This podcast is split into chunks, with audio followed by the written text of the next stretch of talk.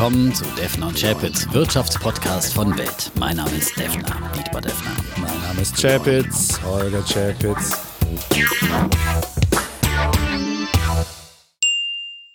Mehr Power für Ihr Trading mit dem neuen Turbo 24 von IG, der erste börsennotierte 24-Stunden-Turbo der Welt. Wählen Sie Ihren Hebel und begrenzen Sie Ihr Risiko. Ganz ohne Kommission auf den leistungsstarken Handelsplattformen und Apps. Traden Sie Turbo24 bei IG, einem Weltmarktführer im Online-Trading. Erfahren Sie mehr auf IG.com. Turbo-Zertifikate sind komplexe Finanzinstrumente und gehen mit dem hohen Risiko einher, schnell Geld zu verlieren. Verluste können extrem schnell eintreten. Episode 80, lieber mhm. Defner. Und es ist keine ganz normale Ausgabe. Wir haben so eine Spezialausgabe, und zwar, besser gesagt, zwei Spezialausgaben. Eigentlich drei. Drei, stimmt, ja. weil der Defner drei Wochen im Urlaub genau. ist und wir wollen ja nichts ausfallen lassen. Und da haben wir uns überlegt, jeder darf sich einmal einen Gast einladen, einen Bullen und einen Bären und äh, dann gegen den anderen sozusagen galoppieren. Und genau, sozusagen einen eigenen Anwalt für die eigenen Argumente. Genau. Ja, ja. Bei mir kommt dann nächste Woche äh, Professor Fratscher und da werden wir vor allem über die EZB diskutieren. Ja, Aber ein, in dieser Folge. Euro-Bullen hat er sich gesucht und die EZB, EZB und dann sagt er alles. Defner, Haken dran, Haken dran, Haken genau, dran. Genau, Aber diese Woche darfst du ja. Genau, durftest du hier jemand aussuchen.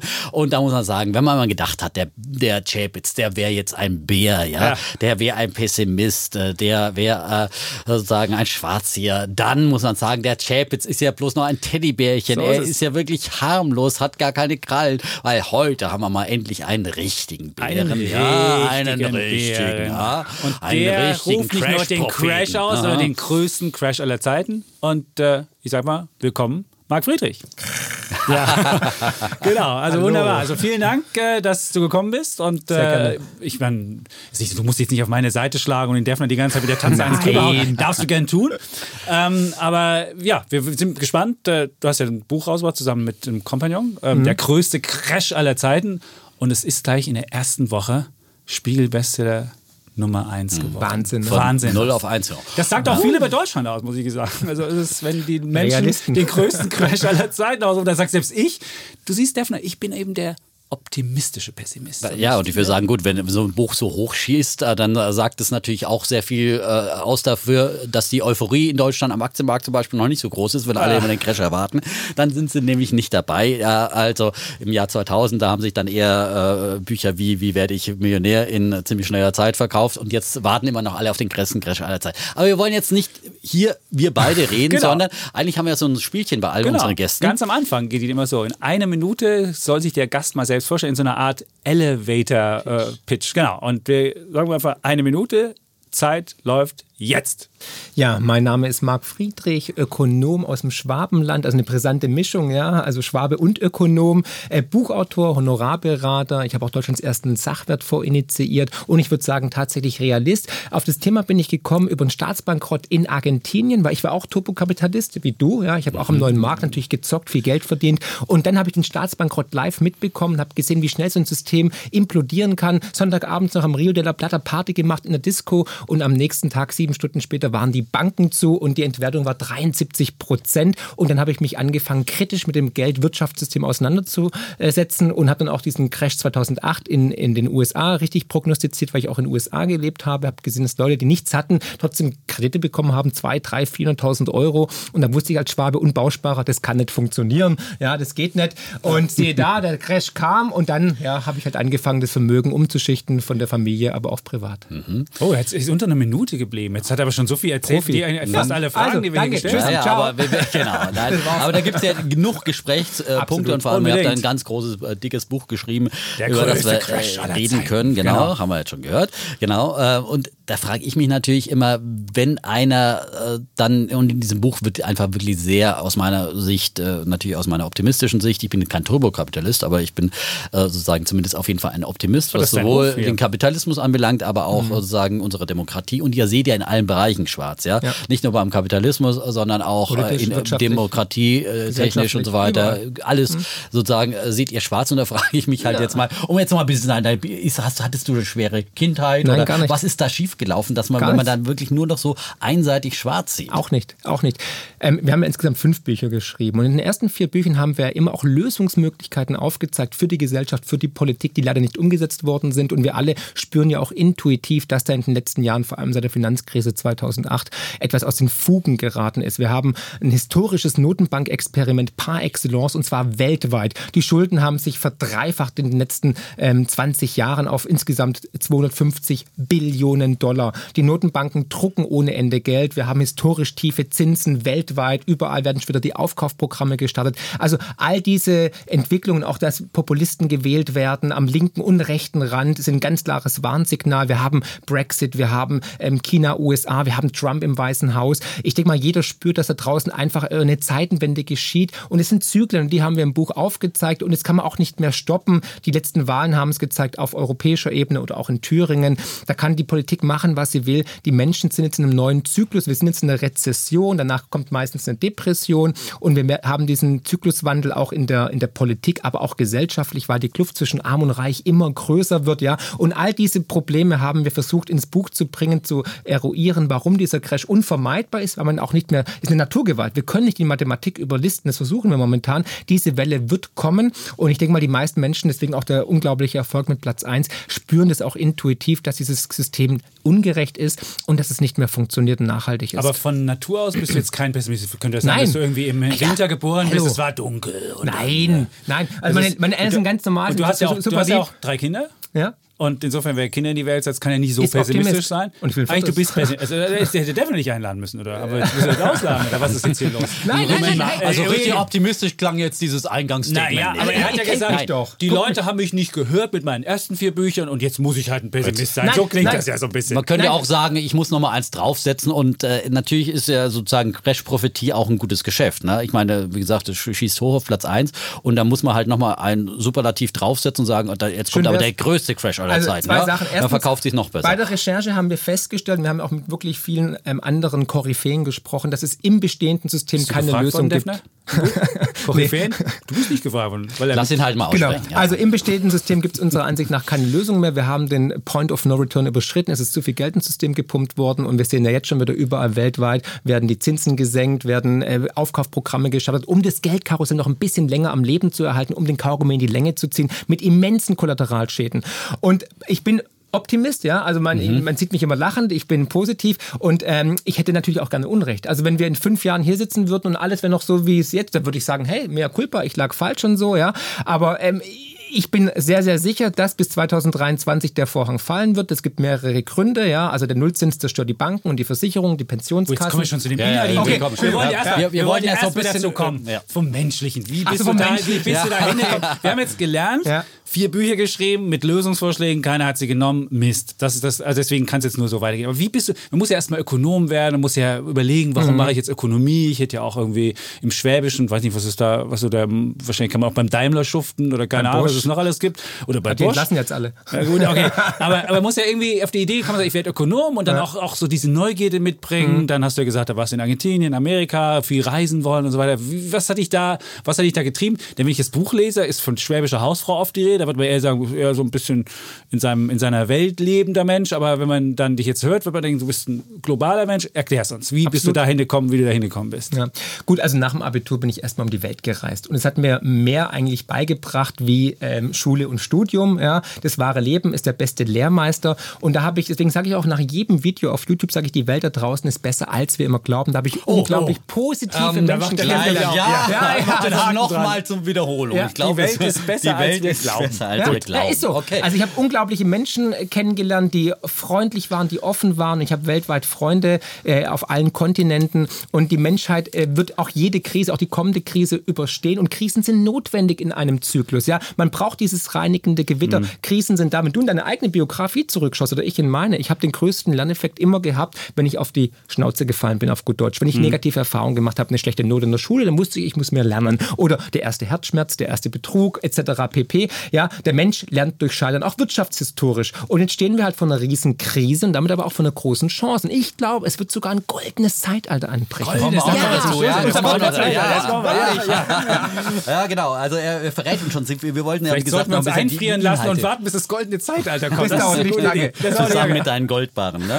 Also, nein, aber, aber nochmal ähm, genau auch zu diesem Prinzip der schwäbischen Hausfrau, was Holger auch schon mal angesprochen hat. Das kommt auch öfters im Buch vor, die schwäbische Hausfrau. Äh, aber ist das wirklich noch ein, kann das wirklich in einer äh, modernen Gesellschaft äh, sozusagen noch als ökonomisches Leitprinzip gelten, äh, die von Digitalisierung, Globalisierung und so weiter und so fort lebt und sich diesen Trends ja auch nicht entziehen kann? Ja gut, die schwäbische Hausfrau, da geht es ja eigentlich um Mathematik, um Naturgesetze. Ne? Ich kann nur so viel ausgeben, wie ich auch einnehme und ich sollte auch noch was sparen für die schlechten Zeiten. Wir haben jetzt seit zehn Jahren boomende Jahre. Ne? Der Staat hat Rekordsteuereinnahmen in Deutschland, ja. Ähm, und jetzt aber kommt das schon wieder mit neuen Steuerideen raus. Ne? Hier ähm, Aktiensteuer, also Finanztransaktionssteuer. Das sind wir auch dagegen, ja. Ja, äh, äh, CO2-Steuer, Mietendeckel aber und auf so der anderen Seite klammert er sich an diese äh, schwarze Null, während äh, China und USA sich extrem verschulden und investieren in die Zukunft und Ja. in Sachen äh, Digitalisierung, künstliche Intelligenz Ja, uns total abhängen Mhm. und wir, glaube ich, in, in fünf Jahren drei Milliarden da investieren und so weiter. Und wir gucken zu, unsere Infrastruktur vergammelt äh, und so weiter und Ja, so fort. Das Aber sind ja auch Dinge, die schwäbische. Hausfrau helfen?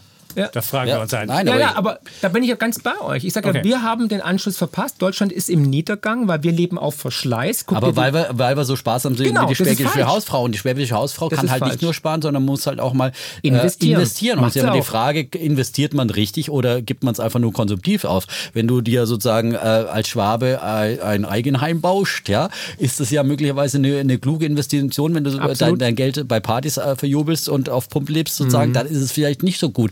Und deswegen muss sich doch vielleicht Deutschland auch mal von diesem Prinzip der schwäbischen Hausfrau ein bisschen verabschieden. Ja gut, die schwarze Null hat jetzt nichts mit der schwäbischen Hausfrau zu tun, meiner Ansicht nach. Und so oft kommt die im Buch auch gar nicht vor. Wir sagen, wir, wir kritisieren die Regierung ja genau da, da, äh, dafür, dass sie praktisch nicht in die Zukunft investiert. Ich meine, ähm, Ausbau von Digitalisierung, Internet, Breitband, ähm, äh, Jugend, Schulen, Aber es kostet dann auch Kinder. Geld. Das muss- und das Natürlich, kostet aber, dann immer- das da muss man auch aber Verschuldung Kinder, dafür. Kinder zum Beispiel, äh, Familien, ähm, Bildung, Schulen.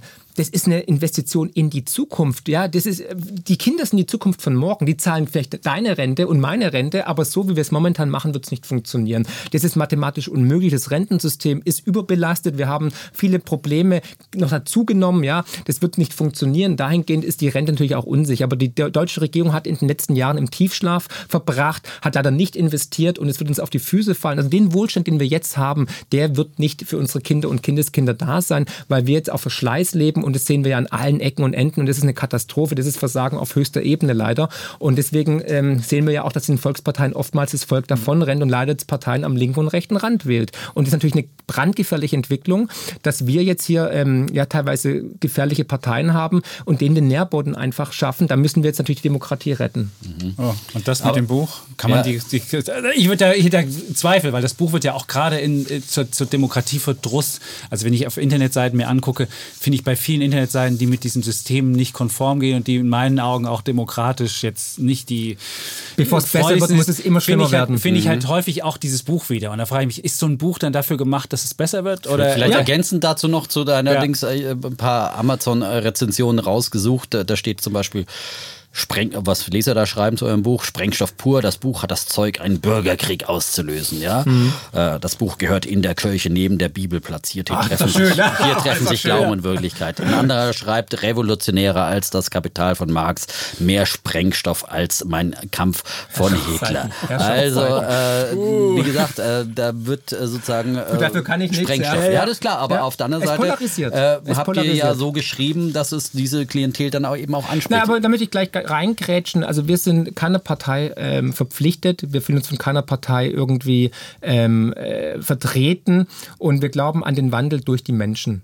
Bin ich ganz ehrlich. Also wenn Wandel initiiert wird, ist es immer durch die Menschen. Ich meine, guck 30 Jahre zurück, 1989, da waren es die Menschen, die auf die Straße gegangen sind. Der Äh, Chapitz auch, zum Ja, Beispiel, genau. Und das ist dabei. auch Hut ab, ja. Ja. Ähm, ich bin überzeugter Demokrat, ja, und ähm, bin Mhm. auch davon überzeugt, dass wir diese kommende Krise ähm, bestehen werden. Die wird natürlich hart werden, klar. Siehe Island, da haben wir auch in den letzten Büchern immer wieder Beispiele genannt. Aber nichtsdestotrotz kommt Wandel immer von den Menschen und nicht irgendwie durch Parteien oder durch die. Stimmt. Ja. Aber trotzdem, ich, ich habe in dem Buch Sachen gefunden, die natürlich mich oder auch Dietmar so ein bisschen tangieren, weil wir beide bei Axel Springer angestellt sind. Und da steht beispielsweise drin, ebenso ist eine objektive journalistische Arbeit schwierig, wenn man beim Springer Verlag anheuert. Das ist das Wort anheuern. Dort verpflichtet sich jeder Journalist, das transatlantische Bündnis zu unterstützen. Ja, das ist einer unserer Leitsätze, das stimmt.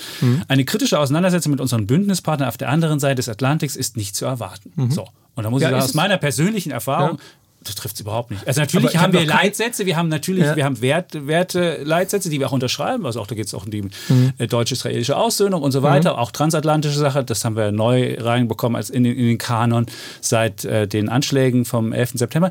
Aber es ist natürlich, es ist, es ist ein Leitbild, aber natürlich werden wir auch kritische Amerika-Stücke schreiben. Natürlich werden wir mhm. auch auch äh, werden wir auch Israel kritisieren, wenn das angeht. Es ist ja nicht so, dass ich dann eine Schere im Kopf habe und dann will ich ganz anders. Und das wird halt so ein bisschen suggeriert, auch in dem Buch. Und das finde ich den Demokratieverdruss noch fördern, wenn ich halt reinschreibe, die klassischen Medien. Ja ähm, verdummen euch oder, oder, oder, nicht oder, nicht oder nicht verdummen. Aber es gibt ja auch ein YouTube-Video, wo es steht verdummen. Also das finde mhm. ich, da, da, da, bin ich auch persönlich also, und ich sage ganz ehrlich, wir haben ja die hier. Freiheit und wenn wir hier im, im Podcast streiten, der Defner hat selbst schon unseren neuen reichen Onkel aus Amerika erzählt, wie er, wie er damals bei ProSieben eingestiegen mhm. ist. Und wir haben einfach, wir können, wir haben wirklich eine, das ist das schöne Beispiel, wir haben eine Freiheit, die ich mir hätte nicht träumen lassen. Ja. Und gerade aus dem Osten weiß ich, was Freiheit heißt und weiß auch, was Beschneidung heißt. Und mhm. deswegen, ähm, Gut, also im Buch haben wir ja die Medien kritisiert dahingehend, dass wir seit 2008 einen historischen Vertrauensverlust erleben. Durch die Finanzkrise erstens in den Finanzsektor, weil wir gemerkt haben, viele Banken haben die Leute abgezockt, haben auch kriminell agiert. Dann zweitens äh, haben die Politiker, die wir demokratisch legitimiert haben, nicht uns geschützt, sondern sind den Banken beigekommen, haben die mit unseren Steuergeldern noch gerettet, was natürlich ein zweiter Skandal ja. war, Vertrauensverlust. Und dann, dass viele Medien auch eins zu eins das weiter kolportiert haben, was die gesagt haben, nach dem Motto hier, äh, äh schadet der Euro, schadet Europa, ja, was natürlich völliger Humbug ist bei uns, bei uns also da muss man mal Chapitz Artikel lesen. Ja, ja, der Euro also, ist ein deswegen diskutieren wir ja, ja immer so. Und ich sage immer, was... Die, die Sache mit, dem, mit, mit, mit Springer und so, die ist ja nicht von mir. Ne? Habe ich ja die Quelle genannt, ist ja von der Anstalt im ZDF, die ja gesagt haben, hier gibt es Netzwerke mit der Zeit und mit Springer, die praktisch nicht kritisch berichten können. Deswegen habe ich den O-Ton ja auch von, von, von der Anstalt übernommen. Und mich freut es natürlich, wenn du jetzt einen kritischen NATO-Bericht morgen schreibst. Also wir, wir Nein, haben, wir aber haben auch... Äh, äh, das trifft unsere Lebenswirklichkeit überhaupt nicht. Und ich kann natürlich mhm. immer irgendwelche Belege finden, dass irgendjemand mal behauptet hat, dass es so und so ist. Aber gerade wir bei Springer, also diese Freiheit, die wir hier haben und der Euro ist ein historischer Fehler, haben wir schon als Überschrift. Wir haben mhm. Interviews mit Hans-Werner Sinn gehabt. Wir hatten, wir hatten, ja, äh, wir hatten den, den Kerber als, als, als der, der gegen den Euro, mhm. äh, gegen jede Entscheidung von Europa klagt. Den haben wir, bieten wir eine mhm. Plattform genauso wie wir anderen Leute das Plattform bieten, die sagen, ja wie, Herrn, wie, wie, wie, Herrn Fratscher, der sagt, ja. hey, Euro ist das Großartigste, was es gibt gibt oder äh, und so weiter. Also das macht eine Demokratie aus. Ja, und das tun wir auch und das ja, pflegen wir super. auch. Und wir sind auf der, ständig mhm. auf der Suche nach. Und, das, und da muss ich sagen, das fehlt mir halt in dem Buch. Ja, also du hast ja gerade schon auch, auch ja. diese, diese Worte gebraucht und wenn man so diese gerade auch diesen Einstieg ins Buch liest, die Politik hat bei der Abzocke von den von uns Bürgern äh, Schmiere gestanden, äh, ähm, den, sozusagen dann ähm, der Unmut ähm, wird immer größer, die so, ja. äh, Medienbranche mit einer besorgniserregenden Realitätsverweigerung und so weiter. Also da werden auch halt drastische Worte ver verwandt und äh, Demokratie ist in einer Existenzkrise, mhm. äh, schreibst du hier. Auf ja. der anderen Seite sagst du, bist überzeugter Demokrat. Klingt für mich jetzt alles nicht so nach nee, überzeugten Demokrat, wenn du sagst, es ist die eine Existenzkrise. Ist ja offensichtlich. Guck dir die Wahlen an in Europa, guck dir die Wahlen in Thüringen ja, an. aber ich finde, finde doch mit solchen Büchern, Trump. wo ihr wirklich nur, wo ihr nur schwarz malt, und dann nennst du hier äh, äh, Namen Hast von du, Harvey, Harvey Weinstein über Jeffrey Epstein, Flughafen Berlin-Brandenburg, Bahnprojekt Stuttgart 21, mhm. Dieselaffäre, Ursula von der Leyen, Boris Johnson, alles wird einen Topf geworfen und dann wird gesagt, alles ist schlecht und das sind die bösen Politiker und die bösen Banker und die stecken alle zusammen, die bösen Eliten und die machen dich, kleiner Mann, also so mal so in mein Wort zusammengefasst, äh, drangsalieren dir und, und bringen bring dich um deine, um, um dein mhm. äh, hart erarbeitetes äh, Erspartes. Und ich finde, solche Bücher, äh, die sorgen doch dann für Sprengstoff in der, wie einer geschrieben hat, für Sprengstoff und für diese harte Polarisierung, weil man auf der anderen Seite eben nicht sagt, äh, dass eben auch durch die Demokratie Demokratie viel Gutes entstanden ist, dass wir immer noch Rekordbeschäftigung haben, trotz all der Versäumnisse, wir kritisieren das ja auch, mhm. äh, trotz all der Notenbank, dass der, dass der Euro immer noch existiert, all diesen äh, Krisenvorhersagen zum Trotz, was für, vor 15 Jahren Leute gesagt haben, er fliegt auseinander, äh, dass immer noch äh, vieles zusammengehalten wurde. Und ich finde, diese Seite der Medaille fehlt mir komplett und ich finde, dass euer Buch eben so sehr schwarz malt und dadurch eben dadurch polarisiert und äh, dann man auf der anderen Seite nicht äh, sozusagen da muss ich jetzt mal Beispiel. Also ich finde das Buch nicht so so schwarz-malt, oder ich finde halt diese Demokratiegeschichte, die, die mhm. Demokratiekritik und die Medienkritik, die Medienschelte, die da Aber Framing, Reluzius und so weiter, das war ja alles. Ja, natürlich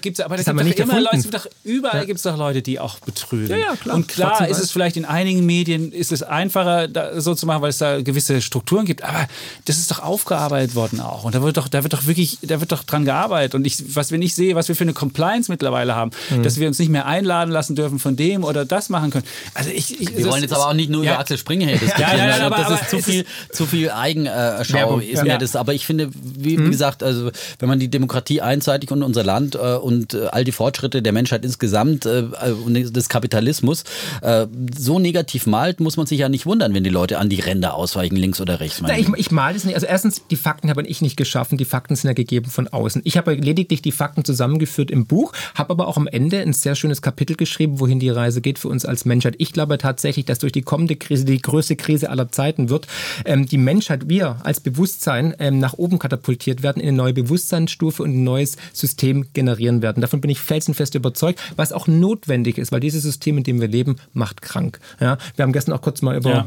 über Polanyi gesprochen. Ja. ja. Also dahingehend, und es spüren die Menschen ja auch intuitiv, dass Menschen hier, wir haben viele Menschen, die 30, 40 sind, die Krebs, an Krebs erkranken, die Burnout haben, wir rennen nur noch im Hamsterrad, wir leben nicht miteinander, wir leben nebeneinander. Vorhin im Taxi, ich habe noch nie einen unfreundlicheren Taxifahrer erlebt. Ja. Ja, ja, also warst du nicht in Berlin, ja. ja ich, nee, ich war deswegen, in Berlin. Ja, also, das ist der Lieblingsfeind von ja, der Lieblingsfeind, sage ich immer auch. Ja. Und deswegen finde ich, wenn Uber hier kommt ja, und ein bisschen nee, Konkurrenz das, schafft, nein, ist es nicht die, so Wir schlecht. haben uns als Menschen hm. auseinanderdividiert. Das ist eine Riesengefahr, weil wir brauchen einander. Ja? Und deswegen habe ich am Ende auch natürlich die ganzen die Fakten, die wir nicht selbst generiert haben, die sind schrecklich teilweise. Ja? Aber am Schluss habe ich natürlich auch die Hoffnung geben wollen, die, jede Krise wird überstanden. Eine meine, Seite. Vor, das vor war 80, eine Seite. Die ist nein, nein, nein. Das, das, das, ist das letzte Kapitel sogar. Ja? Und Maschinen an die Macht. Aber hier vor 80 Jahren in, in, in Berlin, ich meine, hier waren 99 Prozent zerstört. Ja? Genau. Und trotzdem ging es weiter. Und genau. wir hatten den größten Boom aller Zeiten. Wir haben Wohlstand geschaffen. Der Kapitalismus hat gewirkt. Übrigens, der, der größte Erfolg des Kapitalismus ist in China passiert mit 800 Millionen genau. Menschen in einem kommunistischen Land, die raus aus der Armut sind und hoch in den Mittelstand oder in, sogar in die Oberschicht gewandert sind. Also wir werden auf jeden Fall äh, Veränderungen im System sehen. Und ob jetzt die, die Demokratie, die wir momentan haben, oder der Kapitalismus das Ende von der Fahnenstange sind. Das bezweifle ich sowieso, weil es ist ein stetiger Wandel und diese Zyklen müssen wir anerkennen. Es wird einen neuen Zyklus geben. Die Frage ist halt, surfen wir auf der Welle, die kommt, oder werden wir von ihr erschlagen? Das ist wie mit, dem, mit mhm. Tesla, mit Autos. Ja. ja. Vor 150 Jahren hatten wir äh, Pferde, dann kam der Daimler aus Schondorf, aus meiner Heimat, der mhm. hat gesagt, hier, jetzt hier Motorrad und so und Motor. Und siehe da, die Kutscher haben alle gesagt, nee, Veränderungen genau. wollen wir nicht. Der, der Kaiser hat sogar gesagt, ich will auf dem Pferd reiten über den Königsplatz. Ja, ich meine, so viele Kutschen sehe ich heute nicht mehr in Berlin. Also der Wandel ist Immer da, immer. Ja, und mhm. das haben wir versucht aufzuzeigen, weil es ist ein Naturgesetz. In der, in der Natur hast du Wandel zwischen Tag und Nacht, zwischen Jahreszeiten, Leben äh, und Tod, Jung und Alt. Und so gibt es halt auch Veränderungen und Paradigmenwechsel, Zyklen in der Politik, in der Wirtschaft und auch in der Gesellschaft. Mhm. Und da sind wir gerade mittendrin und gerade läuft alles zusammen auf diese historische und Zeitenwende. hat sogar ein Datum bei euch im Buch bekommen. Genau, auf Seite 33. 2023. Warum, Latest, spätestens. Warum ausgerechnet, warum ausgerechnet 2023? Wie kann man das ausrechnen? Ich meine, das ist immer schwierig, ein Crash vorherzusagen, weil er meistens aus Unvorhergesehen kommt. Gerne. Und mhm. meistens aus heiterem Himmel. Und wie kriegt mhm. ihr jetzt das hin? Genau, also bis spätestens haben wir gesagt, weil in den nächsten Jahren stehen ähm, ähm, Umschuldungen an bei den Südländern Europas im Bereich von hunderten Milliarden, wo fraglich ist, ob die nochmal zustande kommen. Wir haben in Europa. Ja, wir haben doch einen Aufkäufer EZB, das ist doch kein ja, Problem. Ja, so. gut, aber da kommt der, der Aspekt Psychologie und Vertrauen. Wann kippt das Vertrauen der Bürger in diese Rettungsorgie, die wir seit 2008 okay. erleben, diesen Dauerkrisenmodus?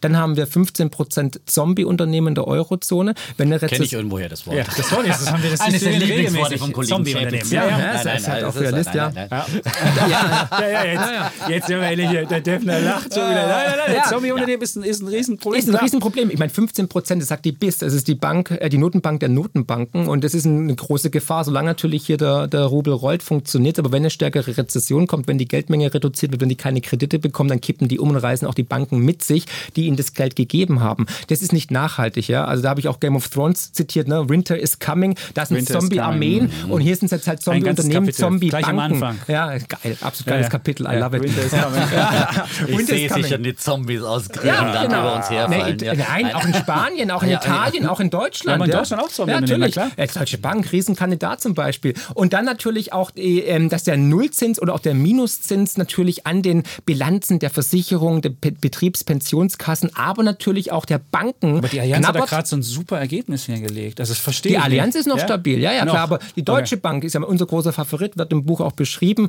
Ähm, das sehen wir doch schon jetzt. Die Kosten erodieren kontinuierlich und äh, die Kosten steigen, Entschuldigung, und die Gewinne erodieren und da helfen auch nicht die Sparmaßnahmen, irgendwas oder die Und das heißt jetzt, wir haben drei Jahre und jetzt irgendwann kippt das und der Kipppunkt wird in den nächsten drei Jahren sein und dann haben wir 2023 spätestens diesen größten Crash aller Zeiten ja. und dann Genau. Deflation. Und dann kann auch keine Notenbank mehr Doch, was tun. Also genau, wir erwarten erst einen deflationären Schock, eine Deflation. Ja. Dann wird aber die Notenbank richtig Gas geben, wird nochmal richtig Geld drucken und zwar mehr wie je zuvor. Wir hatten jetzt in der letzten Krise von den großen Notenbanken ca. 14 Billionen Dollar, die ins System gepumpt worden sind, um es nochmal zu stabilisieren. Und wirtschaftshistorisch war es so, in der Rezession müssen die Notenbanken um fünf Basispunkte die äh, Prozente senken, also den Leitzins senken. Dann wären wir in Europa bei minus fünf Prozent. Ja. Genau, und in den USA wären wir bei minus ein, zwei Prozent. Und dann ähm, werden die Notenbanken nochmal richtig Gas geben. Ich denke mal so wahrscheinlich allein in der EZB 10 Billionen plus X. Und es wird dann irgendwann auch zu einer Inflation, Hyperinflation führen und dann zu einem Währungsreset. Mhm. Das ist ähm, das Szenario. Das Problem mit solchen Crash-Prophetien und, und vor allem so konkreten Vorhersagen, ja. ich finde, es ist wie bei ich den Zeugen. Unrecht. Es ist wie bei den, bei, bei den Zeugen Jehovas. Ja, ja. die sagen ja auch also immer wieder mal den Weltuntergang für ein konkretes Jahr voraus und dann müssen sie sich wieder, wieder revidieren, weil der Weltuntergang dann doch nicht gekommen ist. Aber jetzt mich, ja, jetzt lass mich halt zum ersten Mal ausgeschweift. Ja, genau, aber, nein, aber ich sage nur. Warte. Genau, aber ja, ja. Aber ich ähm, möchte eins erwähnen, mhm. aber wir, die Zeugen Jehovas haben ihre Prognosen nie irgendwie auf ihrer Webseite hinterlegt. Wir haben es gemacht und da sieht man auch die eingetroffenen Prognosen von uns und die nicht mhm. eingetroffenen. Mhm. Problem ist, die eingetroffenen Prognosen werden immer mehr, also anscheinend 86 Prozent, ja. Und ähm, die, die nicht eingetroffenen sind leider immer noch relativ wenig. Und ich hätte natürlich Unrecht, gerne. Aber diesmal habe ich mich erstmalig auch wirklich zeitlich festgelegt, weil ich gesagt habe, jetzt ähm, ist Schicht im Schacht, der Vorhang wird fallen. Und wie gesagt, wenn es nicht passiert, bin ich natürlich überglücklich, aber die Chancen stehen leider sehr, sehr schlecht. Ich befürchte, wir werden Recht behalten. Mhm. Aber wie gesagt, ich, ich finde das immer sehr äh, dann pseudo-religiös, auch solche Weltuntergangsvorhersagen. Äh, und dann, was du dann okay. wie, hinterher versprichst, natürlich, dann wird alles äh, sozusagen diese große Katharsis durch den großen ja. Crash und plötzlich mhm. wird, ein, wird der Mensch ein ganz anderer Mensch werden. Ja. Und, äh, Davon bin ich überzeugt. Also ich, ich finde, natürlich gibt es so Sachen wie Burnout und so weiter und gibt es Probleme. Es gibt in, in, zu allen Jahrhunderten und äh, zu allen Zeiten in der, in der Welt gab es Probleme und früher wurden die Leute gar nicht so alt, dass sie diesen Burnout vielleicht erlebt haben, was auch immer. Ähm, also die Menschheit hat sich, hat sich weiterentwickelt. Natürlich muss aber dann alles sozusagen zu, äh, dann am Ende wieder auf die Notenbank zu schieben und so weiter. Das Nicht ist nur. mir einfach ein bisschen, es ist mir zu einfach in den Lösungen. Äh, und, und dann äh, der große Crash soll dann die große ja Bringung, der, der soll die große äh, Erlösung bringen, mhm. äh, wenn ja. alles zusammenbricht. Ähm, der, da kann ich jetzt, muss ich jetzt mal einspringen. Habe ich Zweifel. Jetzt, nein, aber lass er muss, du musst aber, ihn doch jetzt nicht aber, verteidigen. Nein, aber, ich frage ihn doch, doch. Nein, aber die, die Sache, die, du hattest ja früher, hattest du immer diese Lösung, da gab es Kriege, da mhm. gab es äh, andere äh, Disruptionen, die ein ganzes System wieder ähm, den Reset-Knopf gemacht hat. Mhm. Und ich glaube, das das gab es halt lange nicht. Ich will jetzt nicht für, zum, jetzt Glück, nicht für einen Krieg, ja. zum Glück, natürlich. Ja. Aber wir haben es halt. Aber das kann natürlich klar. Aber wenn du sagst, okay, halt wir brauchen uns den größten Crash und halt da brauchen wir vielleicht auch noch, Nein, äh, da haben wir schnell, wenn der Euro zerbricht, warum soll es da nicht auch schnell wieder mal an einen Krieg in Europa gehen?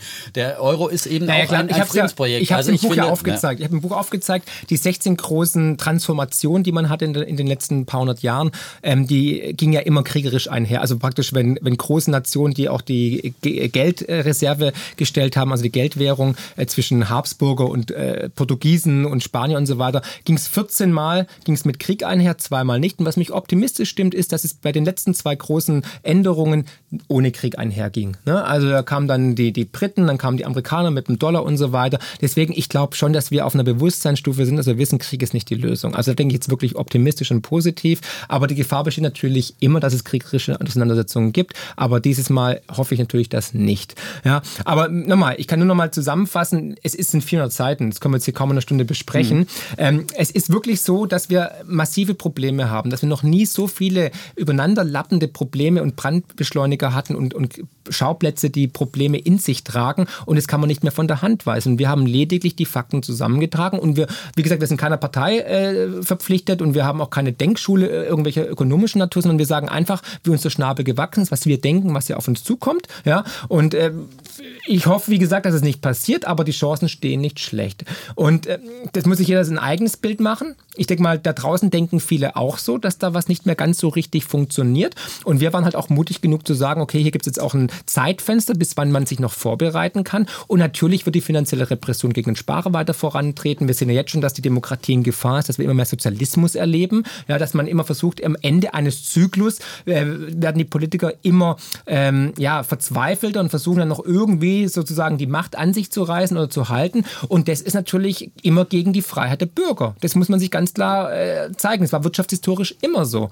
Und die, die Indizien sind über, überdeutlich, finde ich. Also jetzt mit ähm. Mietendeckel ja, und so weiter. Es gibt Ungleichgewichte, zum Beispiel die Ungleichheit ist hoch und das ist halt, es gibt, wenn das so weitergeht, klar, wird es immer weiter auseinandergehen, dann muss irgendwann muss es halt die Bereinigung geben. Da bin ich ja ganz mhm. auf deiner Seite, also das, das sehe ich ja ähnlich.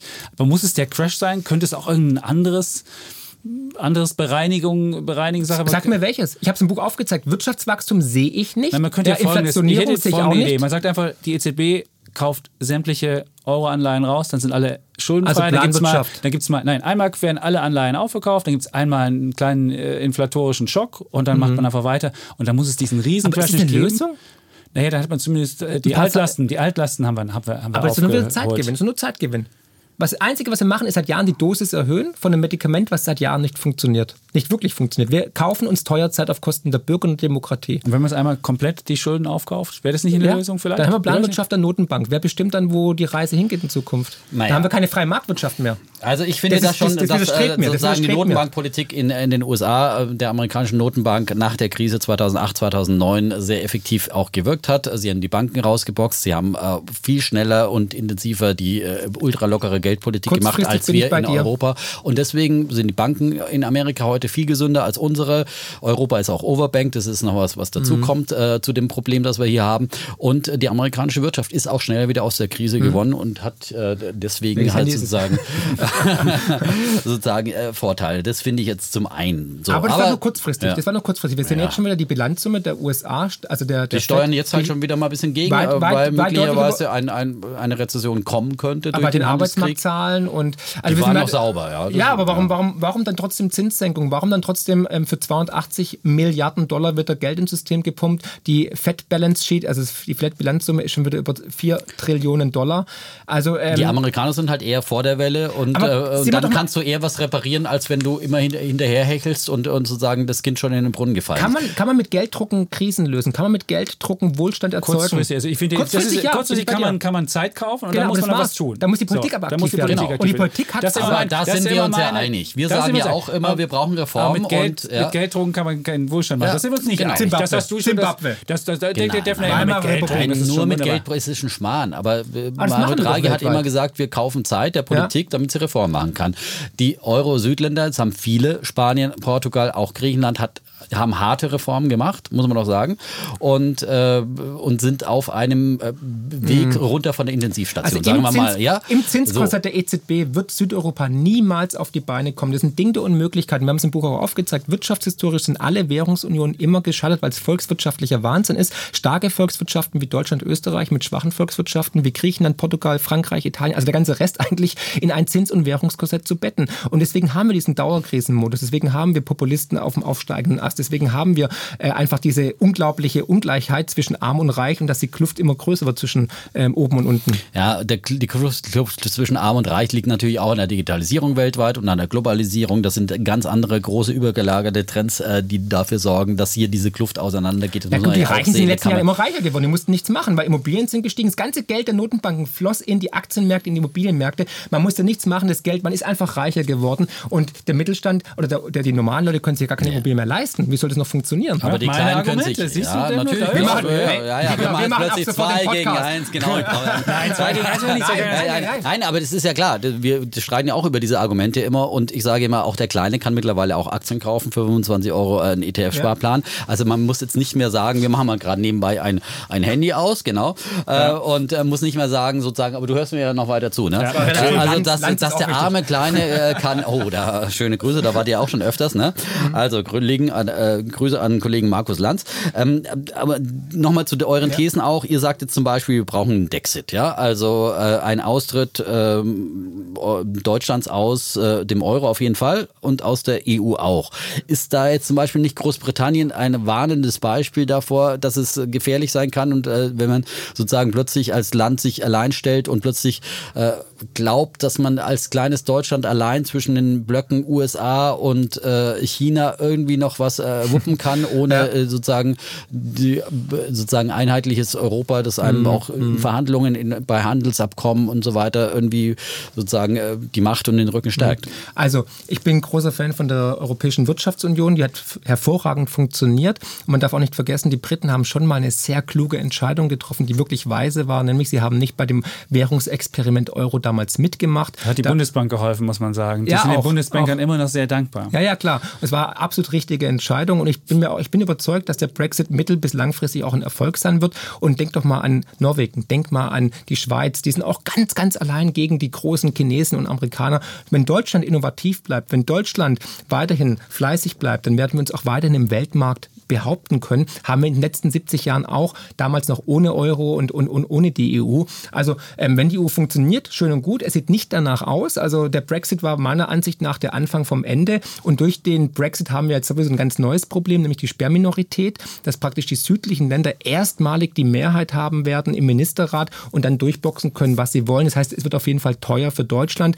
Die Frage ist, wie lange ist es noch finanzierbar? Noch sprudeln die Einnahmequellen, noch haben wir Steuerüberschüsse, aber wenn halt mal eine Rezession in Deutschland kommt oder wenn der äh, wichtigste, äh, die wichtigste Branche wegbricht, das ist der Automobilsektor, der 21 Prozent zur Bruttowertschöpfung beiträgt, dann wird es natürlich spannend. Und auch Digitalisierung auch ein Thema, wo wir auch völlig hinten dran sind. Also deswegen, ähm, die Briten, ob der Brexit ein Erfolg wird, wird sich erst in wenigen Jahren herausstellen. Da müssen wir noch abwarten. Aber ich glaube, Deutschland kann sich ganz gut auf Weltbühne behaupten, auch gegen andere Länder und mit einer eigenen Währung vielleicht sogar noch viel, viel besser. Aber du sprichst gerade die Schweiz als Beispiel an mit ihrer eigenen Währung und die, die müssen eine noch viel lockerere Geldpolitik machen als wir sie von den. Also kann sich dann der deutsche Sparer Warum? noch wärmer anziehen, Aber- wenn wir mal wieder Nein, die D-Mark haben. nein, Dann nein. brauchen wir viel niedrigere Zinsen, damit wir das ganze Fluchtkapital von anderswoher abweisen.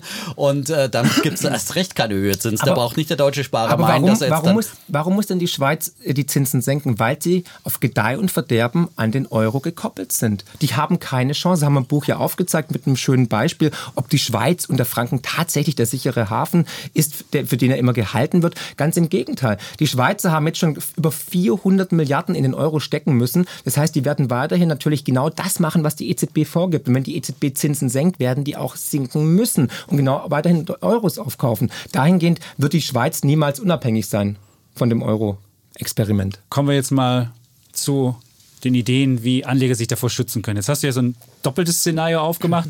Erst kommt die Krise und die Deflation und dann genau. kommt die Inflation. Und jetzt muss ich ja für beide Szenarien mich unterschiedlich Ja. positionieren. Was, wie, wie macht man das am cleversten? Und wann merke ich, wann ich umschichten muss? Ja, deswegen haben wir auf Seite 353 die Investmentmatrix gebaut. Da kann jeder wirklich wie im Baukastensystem bei IKEA sich selbst das zusammenschustern. Ja, also was erwarte ich in der Deflation, Inflation, Währungsreform und was ist der, der, der Wertspeicherfaktor? Und in der Deflation ist natürlich Cash King. Wir haben aber auch mit einem Mythos aufgeräumt, nämlich dass auch Gold und Silber immer positiv performt haben in der Deflation und wertstabil waren. Und dann ähm, muss man natürlich dann, bevor die große Hyperinflation kommt, den Cashbestand abbauen und in Sachwerte investieren, weil die Sachwerte sind natürlich eine Art Wertspeicher. Damit kann man das Vermögen, die Kaufkraft konservieren für die Krise. Aber ihr sagt ja erstmal bei Cash auch, das muss man mit einem Problem aufhören. Man darf das Geld nicht auf dem Girokonto Genau. liegen lassen, weil auf dem Girokonto, das ist ja kein wirkliches Cash, dann gehört es ja eigentlich der Bank und man Genau, hat das gegenüber der. Bank einen Anspruch. Also würdest du jetzt, was mache ich dann? Nehme ich also Genau. mein Cash, was ich jetzt habe, hm? in Safe zu Hause oder hm? wie hm? wird das, hm? wie, wie, löse ich das Problem? Ja. ja, das ist eine Sache, die die meisten tatsächlich nicht wissen, dass nämlich Geld auf dem Konto nicht mir gehört, sondern der Bank. Und es äh, ist ganz gefährlich. Griechenland, Zypern haben es vorgezeigt. Da gibt es Bail-In-Gesetz oder SAG, Sanierungs- und Abwicklungsgesetz. Und dann wird man halt ab 100.000 Euro rasiert oder muss halt auf die Einlagensicherung hoffen, was natürlich auch fraglich ist bei einem größeren Institut. Das heißt, Geld gehört erst mir, wenn ich es physisch abhebe, ins Schließfach lege oder unter die äh, berühmte ähm, Matratze stopfe. Das heißt, wir sagen ganz klar, jetzt Geld abheben, ja, ins Schließfach legen, dann gehört es mir, dann umgehe ich vielleicht sogar auch noch bald Negativzinsen und dann kann ich natürlich agieren, weil eingezahlt ist es schnell, aber abgehoben dauert dann ein paar Tage bei größeren Summen und es wird in Zukunft auch weiter zunehmen, dass man Bar Abhebungsbeschränkungen einführen wird, vielleicht sogar eine Bargeldbesteuerung, wie es der IWF, also von Frau Lagarde, der ehemalige Verein, vorgeschlagen hat, um Negativzinsen auch funktionierend zu machen und dann natürlich umwandeln in Sachwerte, die einem direkt dienen, wo man auch kein Drittparteienrisiko hat. Wovor sollte denn der Anleger aus eurer Sicht dann auch bei, für euer Szenario dann noch grundsätzlich äh, die Finger lassen? Hm. Also Papierwerte, ja, also Versicherungen, wo Staatsanleihen drin sind, das sind so No-Gos, wo man jetzt einfach vorsichtig sein also Lebensversicherung muss ich dann jetzt beispielsweise verkaufen? Entweder stilllegen oder verkaufen. Kommt halt okay. darauf an, wie lange läuft die noch, okay. wie viel Prozent sind die verzinst. Also äh, wenn du ist halt eine Wette auf die Zeit. Wenn du denkst, es geht noch 15 Jahre gut bis zu meinem Renteneintrittsalter, ähm, kann man sagen, okay, es kann funktionieren, aber was ist, wenn der Euro umkippt? Was ist, wenn die Versicherung umkippt? Wenn die Niedrigzinsen da die Bilanz zerschießen? Und vor allem die Kaufkraft. Die Kaufkraft wird definitiv eine andere mhm. sein, weil der Euro hat jetzt schon in den letzten 20 Jahren 30 Prozent offiziell an Kaufkraft verloren. Wir alle wissen, inoffiziell viel, viel höher. Und wenn jetzt, also wenn der Crash jetzt 2023 kommt, mhm und ich bin Lebensversicherungsbesitzer und die soll eigentlich erst 2032 ausgezahlt werden. Game over. Okay. Genau. Gut. So wie in der Vergangenheit. So wie 48 haben wir ja aufgezeigt. Da war halt dann der Verlust auch bei äh, Lebensversicherung bei äh, 94,5 Prozent. Okay, welche Anlagen Also ihr rechnet mit, mit einer richtigen Währungsreform ja, sozusagen. Ja. Okay. Muss kommen. Muss, ist unausweichlich. Okay, dann habe ich jetzt Lebensversicherung nicht. Was habe ich noch nicht? Was, was sollte ich, wo sollte ich auch vorsichtig sein? Kredite, Schulden.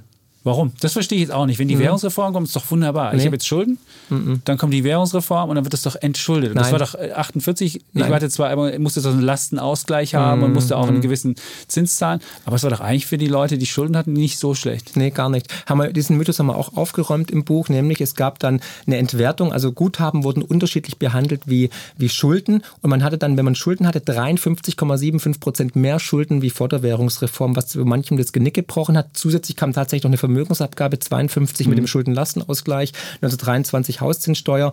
Und ich möchte noch eins kurz erwähnen, ich habe auch ein schönes Beispiel genannt im Buch. Da treffe ich ja William White, Chefvolkswirt der, ähm, der ähm, OECD der auch ganz klar gesagt hat, ähm, die kommende Krise wird die größte, da habe ich den Titel auch, ja, The Biggest Crash of All Times. Hat er mir also sozusagen mitgegeben, äh, wo ich dachte, okay, es wird noch heftiger wie 2008 und die Indikatoren sprechen auch eine deutliche Sprache und deswegen auch das Ergebnis unserer Recherche, der größte Crash aller Zeiten. Der hat sich auch gemeldet und hat gesagt, toll, dass du den Titel von mir genommen hast. Oder er hat ein Buch bekommen. Ein Buch bekommen, okay. Er hat sich schon gemeldet und hat gesagt, toll, was ihr umgesetzt habt, dass ihr das so gemacht habt. Er spricht leider kein Deutsch, aber okay. wir werden es auf Englisch übersetzen. Ja. Okay. Ähm, und wovor wir ja auch immer waren, sind eigentlich Anleihen im Depot. Äh, mhm, klassisch absolut. sagt man ja immer, du brauchst äh, einen Portfolio-Mix äh, Aktien und Anleihen und da sind die risikoreichen Aktien und dann Sicherheitsstabilisator sind die Anleihen. Mhm. Aber das hat sich ja wirklich deutlich gewandelt. Genau. Und das sehen wir ja auch ähnlich mhm. wie ihr. Mhm. Also, Absolut. Ja. Also Anleihequote also, wäre null jetzt. Absolut. Also äh, Staatsanleihen ist halt eine Wette auf die Zeit und dass der Staat mich halt wieder ausbezahlt, das ist fraglich. Also ich würde keine Anleihen momentan kaufen, vor, vor allem in Deutschland negativ, mit Negativzinsen. Negativ ich meine, das ja. ist doch totaler Irrsinn. Ja? ja? Wer kauft sowas? Ja? Also ich meine, okay, die Notbank, aber, aber als Anleger, der ein bisschen rational denkt, frage ich mich immer. Ja, gut, viele, viele Versicherungen müssen die ja kaufen, kann ich dann, weil mündelsichere gut, Papiere. Aber kann ich stattdessen dann Dividendenpapiere nehmen oder ich muss ja irgend so ein, so ein, ein Mix. Genau. Also vorab, was die wenigsten auch wissen, also äh, Schließfächer und Depots sind Sondervermögen. Also wenn eine Bank umkippt, sind die natürlich geschützt. Da haben ja viele immer Angst. Die Frage bekommen wir ganz, ganz oft. Mhm. Aktien sind sicher im Depot, weil es Sondervermögen ist. Wir sagen ganz klar, eine Unternehmensbeteiligung in Form von einer Aktie oder von einem Fonds oder auch von einem ETF ähm, sind Sondervermögen im, im, im, Depot. Also der größte und Crash wird da nicht den Reset-Knopf drücken und sagen, Pech gehabt, eben Natürlich, es, alle werden mit runtergezogen Gut, werden. Aber das, aber ist, dann die, das ist dann die vorzüglichere Anlage gegenüber anderen Anlagen. Unter aber anderem. Es ist, aber, es ist nicht so, aber es ist nicht so, dass der große Crash so einhergeht, dass auch Eigentumsrechte mit betrifft, sondern es wird halt eigen, die Eigentumsrechte werden halt irgendwie unterschiedlich behandelt oder mit Steuern versehen oder sonst wie. Aber ich muss nicht Angst um mein Eigentum haben, wenn ich den Sachwerte habe. Ähm, bin ich ganz ehrlich. Also so weit in die Zukunft kann ich jetzt auch nicht schauen. Da muss ich meine Kristallkugel fragen. Okay. Nee, aber ähm, ich würde mich halt einfach aufs schlimmstmögliche Szenario vorbereiten, breit streuen. streuen. Okay. Ja, Diversifikation wird wichtig mhm. sein. Wer streut, rutscht nicht aus. Und wenn ich äh, fünf oder zehn oder mehr Prozent in, in, in Aktien habe oder in ETFs habe, wenn ich Gold habe, wenn ich andere Sachen habe. Wir gehen das Portfolio nochmal der, der, der ja. Reihe nach durch, weil wir das äh, ah, okay. schon, ich meine, ja. äh, man kann ja sagen, okay, man glaubt eurem Szenario oder nicht. Das ist eine, eine Möglichkeit, die jeder für sich selber auch entscheiden kann. Mhm. Trotzdem habt ihr natürlich zu den einzigen an, äh, einzelnen Anleihenklassen, äh, finde ich, äh, das auch wirklich sehr sauber aufgeschrieben, mhm. was äh, dafür und, und ja. dagegen spricht. Und ähm, sozusagen, äh, da kann man sich wirklich dann auch gut seine einzelnen Bausteine zusammen, äh, zusammenbauen, mhm. finde ich. Und was mich ja gefreut hat, äh, dass ihr wenigstens auch äh, in eurem Krisendepot ein paar Aktien habt. Weil, zu was, wenig was, was, ja, was ja, nein, aber was ja der Titel erstmal nicht äh, suggeriert. Ja? Ich meine, mhm. ich habe neulich mit einem Kollegen irgendwie der, in der Redaktion, der fragt mich, kommt demnächst der größte Crash aller Zeiten? Und ja. die Leute in Deutschland, das Problem ist ja, dass in Deutschland mhm. Crash immer mit Aktiencrash äh, mhm. assoziiert wird. Ja. Und, und Leute immer solche Bücher und solche Schlagzeilen, auch wenn es Artikel oder was auch immer sind, dann immer äh, hinhalten und sagen, ja, ah, Gut, dass ich keine Aktien habe. Mhm. Wir wissen ja, der Aktie, Deutsche ist ein Aktienmuffel. Wir versuchen in diesem Podcast immer so ein bisschen äh, auch für Aktien und ETFs dann ja. auch äh, sozusagen grundsätzlich Werbung zu machen. Nicht übermäßig in Aktien, aber trotzdem einfach äh, sozusagen das mit einbeziehen. Und der Deutsche ist einfach zu wenig in Aktien investiert insgesamt und äh, nimmt natürlich dann solche Bücher auch immer gerne als auch so, der nächste Crash kommt doch und da will ich auf jeden Fall keine Aktien haben. Mhm. Ne? Ihr sagt aber trotzdem, und das möchte ich jetzt nochmal festhalten, trotz dieses Szenarios sagt ihr, man sollte auch Aktien haben. Äh, über den Anteil kann man ja dann auch wieder genau. Äh, streiten, aber worauf mhm. würdet ihr denn dann aus, äh, die Auswahl äh, Wert legen, also ja. bei, bei Aktien? Wie macht ihr das? Genau, haben wir im Buch ja auch geschrieben. Wir sagen, also Europa ist ein No-Go, da würden wir nicht investieren, weil Europa sich insgesamt im Niedergang befindet. Es also keine zu, europäischen Aktien? Keine europäischen, keine okay. deutschen Aktien. Ähm, die Wirtschaft wächst zu schwach einfach, die wird abgehängt von den Emerging Markets, von China, von Asien, Indien und so weiter dahingehend auf jeden Fall streuen, Emerging Markets vielleicht übergewichten, dann auch einzelne Branchen vielleicht übergewichten, also erneuerbare Energien finden wir interessant, künstliche Intelligenz, all das wird kommen, was es seit Deutschland nicht gibt. Ne? Also wenn man guckt, äh, welche großen Technologieunternehmen gibt es noch in Deutschland, leider relativ wenig. Ähm, wir würden sogar eher, wenn man spekulativ ist, kann man auch auf äh, europäische Aktien einen Put sich kaufen oder auf Bankaktien vor allem in Europa. Die werden nächstes Jahr in Jahren auch weiterhin den Gang nach unten äh, mitbewegen. Und dann ähm, ja halt auch Klassiker, ne? also man Dividendentitel nimmt und so weiter, dass man einfach wieder breit streut weltweit. Also gibt es ja verschiedene Angebote auch über ETF ETFs, dass man sagt, okay, ich kaufe mir jetzt einen äh, ETF, der weltweit investiert und vor allem übergewichtet in Emerging Markets, Schwellenländer. Vietnam war so ein Land in den letzten Jahren, die sind überdurchschnittlich stark gestiegen und ist ja auch ein Problem, dass die westliche Welt zu schwach wächst. Das ist ein Riesenproblem. Aber wenn ich jetzt MSCI Welt habe, habe ich ja ganz viel Amerika drin, über 50 Prozent. Genau. Wie kann ich das Problem, würde, würde das, wäre das so ein Index, den du nehmen willst, oder nee, sagen, nee, nee, ich nehme über MSCI Emerging Markets genau. und nehme vielleicht Fuzzi. noch, äh, oder FTSE All, nee, FTSE, äh, genau, FTSE ja. gibt es auch in Emerging Markets, aber du würdest keinen von ähm, normalen Industriestaaten nehmen, kein nein, Index. Nein, okay. also auch die USA bin ich jetzt nicht so positiv bullish. Die werden natürlich weiterhin die Weltreservewährung erstmal haben und werden natürlich die Gewinner sein, aber ähm, auch da wächst die Wirtschaft einfach schwächer. Wir haben jetzt gesehen, die Earnings Season ist vorbei. Ja, wir sind jetzt eigentlich wieder auf dem Weg nach unten wie 2000 äh, im Jahr 2000 und 2008, also ähm, nicht mehr so rosig. Ohne die ganzen Aktienrückkaufprogramme haben wir im Buch auch dargestellt, wäre der Dow Jones und der S&P 500 nicht da, wo er momentan wäre. und das die Unternehmensreform. Dem Defner ja auch sagen, das ist ja künstlich ge ist es gepumpt. Klar, also wir haben es aufgezeigt, ja, also statistisch auch. Also wir haben jetzt verdreifacht in ja. ähm, S&P 500 und äh, ohne die Unternehmenssteuer, ohne die Aktienrückkaufprogramme in Höhe von 5,3 Billionen Dollar hätten wir nur 60 bis 70 Prozent gemacht. Was auch noch ordentlich ist. Ich, ich sage dazu immer, ich will jetzt ja. hier nicht alle Argumente aus dem Podcast wiederholen, das ist mhm. aber natürlich freut sich der Aktionär und auf der anderen Seite ist es manchmal klüger, Aktien selber zurückzukaufen, als irgendwelche teure Übernahmen zu machen eines Unternehmens und irgendwie das Geld zu verbrennen. Darunter ja, leidet halt also. Innovation, ne? deswegen könnte auch Apple keine wahren Innovationen naja, mehr raus. Apple hat jetzt gerade wieder super äh, AirPods gebracht. Ne? Naja, es ist ja keine Innovation, das ist ja, zweite Generation, jetzt dritte sogar. Ne? Naja, also Na gut, bei Apple glaube ich, muss man jetzt nicht als Sehr gut, Apple, das, Apple die nächste Nokia. sind auch Unternehmen wie Tesla durch den Aktienmarkt groß geworden, mhm. die echte Innovatoren sind. Und, äh, ich, weißt du, er, was, er mir morgen, was er mir gestern gesagt hat? Er ist Tesla-Aktionär. Glückwunsch. Also, Glückwunsch. Ja, so, siehst du? Sagen, jetzt können ja, wir das ist, hallo, jetzt können wir uns mal ja, verbrüdern. Ja, mach das mal. Okay, wenigstens einmal ein Punkt für mich hier. Ansonsten, die beiden sind ja schon wie siamesische Zwillinge hier zusammengewachsen, ja. Und also, schön, äh, dass äh, dann solche Werte da auch erkannt werden. Ne? Ich meine, das ist, nein, ich, ich, ich würde ja, klar, das ist der Kapitalismus, dass äh, einzelne Unternehmen dann eben äh, gewinnen und verlieren. Das ist Schumpeter, die kreative ähm, Zerstörung. Zerstörung. Ja. Und das wissen wir alle und deswegen ist es eben auch gut, wenn man breit streut. Ähm, kommen wir zur nächsten Anlage? Die, die, kommen wir zur nächsten Anlage. Gold. Ja, Gold. Der Gold ja. ist ja auch drin. Wie mhm. mache ich das am klügsten? Kaufe ich jetzt einen Gold-ETF? Bin ich ja nicht so ein Fan davon. Aber, man könnte ja Gold-ETF, der mit Gold unterlegt ist, mhm. kaufen. Dann hat man ja naja, aber was habe ich dann? Habe ich wenigstens einen Anspruch und kann mir im Zweifelsfall auch ausliefern Schwierig. lassen Schwierig. von. Ja.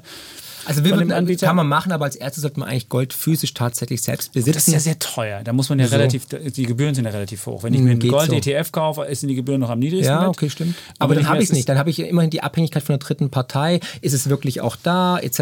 pp. Also ähm, man sollte, also jeder kann sich eine Zehntelunze Gold kaufen oder eine, eine Silberunze. Wahnsinnig hohe als, Gebühren. Nee, gar nicht. Und vor allem, ich meine, Gold dieses Jahr über 20 Prozent gestiegen, Silber ebenfalls, ja. Also da habe ich meine Gebühr drin. Nein, die Gebühr ist viel, viel weniger bei. Also bei Silber ist sie höher, klar, ja. aber bei Gold da ist nicht so. Mehrwertsteuer noch dazu und so weiter. Also bei, bei, Gold, nee, bei Gold, Gold, nicht. Gold ist Mehrwertsteuer befreit. Ja. Silber hat Mehrwertsteuer ja, wie genau. Münzen von knapp 7%. Also geht auch noch. Nur Barren machen keinen Sinn für Privatpersonen. Aber Warum Gold, macht Goldbarren keinen Sinn? Äh, Silberbarren. So, Silberbarren, weil die haben 19 Prozent. Gut, aber umso mehr Geld die Notenbanken drucken, brauche ich eine Art Lebensversicherung. Und Gold, Silber war immer Geld, wird immer Geld bleiben. Und die Notenbanken haben in den letzten Jahren seit 2008 so viel Gold gekauft wie noch nie. Ja? Und wir glauben auch, dass das in Zukunft so anhalten wird, weil sie einfach ihrem eigenen Produkt nicht mehr trauen, mhm. dem umgedeckten Papiergeld und sich wappnen für die nächste Krise. Durch Basel III können ja die Notenbanken, Geschäftsbanken ab 2022 bis zu 20 Prozent ihres Eigenkapitals in Gold, Silber und Platin investieren als stabiler Faktor. Das heißt, die bereiten sich natürlich darauf vor